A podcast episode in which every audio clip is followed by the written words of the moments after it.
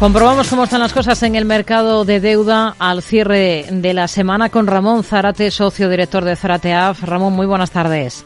Hola, buenas tardes, Rocío. ¿Qué balance hace de estos últimos días en el mercado de deuda?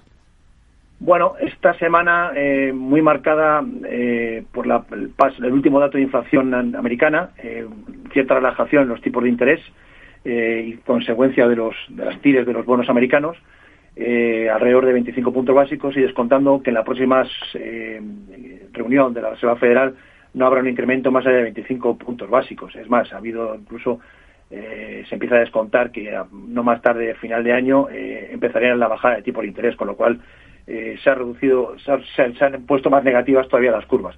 Pero lo más sorprendente ha sido que este escenario se ha trasladado de forma casi literal a, esta, a Europa, de forma que la propia el propio Banco Central eh, tuvo que salir eh, diciendo que no, no, tenía expectativas de bajar los tipos de interés mientras que tuviera estos niveles de inflación, que por otra parte eran muy superiores a los de Estados Unidos, tanto la, la, la inflación normal en términos absolutos como la subyacente. ¿no?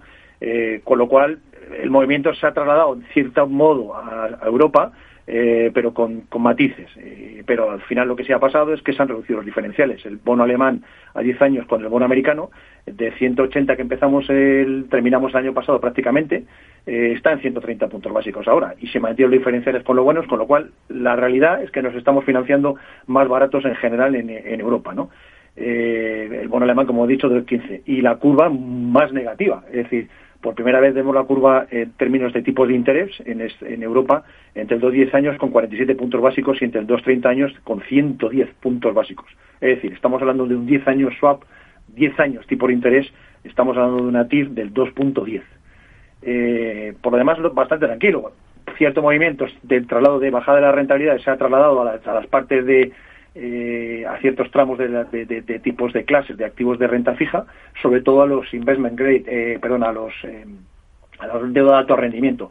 Y, y, más al tramo de, eh, en euros, básicamente 34 puntos básicos, eh, ha bajado la, la, rentabilidad, se mantiene todavía en niveles súper interesantes para invertir, 475 puntos básicos sobre diferencial, de diferencial, y menos proporción el bono el bono high americano con ha bajado 26 puntos básicos hmm. y 421 se mantiene todavía eh, como decimos en ambos casos tanto en la curva en euro como la curva en dólares el, el, el, el investment grade con pocos movimientos eh, 8 o 9 puntos básicos a la baja en rentabilidad sobre el diferencial y poco más hemos visto esta semana. Sí, eh, letras, por ejemplo, en el caso español a nueve meses al 2,8% y eso que el Banco Central Europeo aún sigue muy detrás como último recurso, ¿no?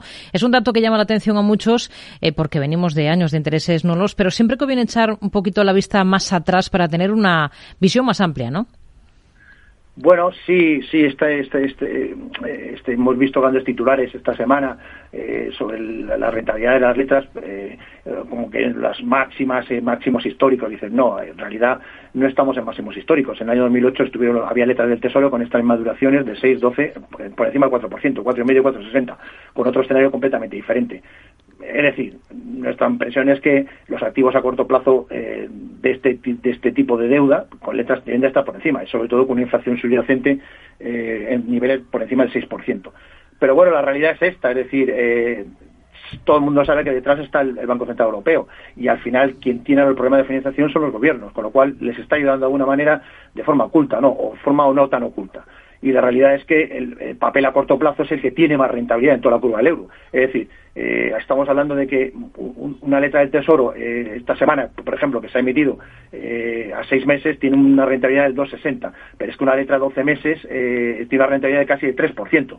Eh, mientras que un bono a 10 años, ahora mismo estamos viendo en pantalla un bono español, está al 3.13, es decir, no tiene apenas eh, diferencial estar invertido un año, es decir, no, no se paga el riesgo a 10 años, con lo cual todos los inversores, bueno, se están dando cuenta que a lo mejor es una opción, lo que hemos dicho siempre, es una opción este año, es decir, bueno, eh, tomárselo como que por primera vez desde hace mucho tiempo tenemos rentabilidades en renta fija con niveles razonables, que no cubren todavía ni siquiera eh, inflación subyacente, pero bueno, hmm. estamos hablando de, de, de, de, rentabilidades de 2-3%. Y de hecho, si miramos en los mercados de renta fija, de lo que más ha negociado ahora mismo eh, en esta semana han sido bonos alemanes, por ejemplo en Europa, ¿no? Con vencimientos cortos, 2023-2024, y con rentabilidades que van de 2,40 a 2,60. Es decir, pasamos página y vemos qué hace, y si no especulamos, ¿no?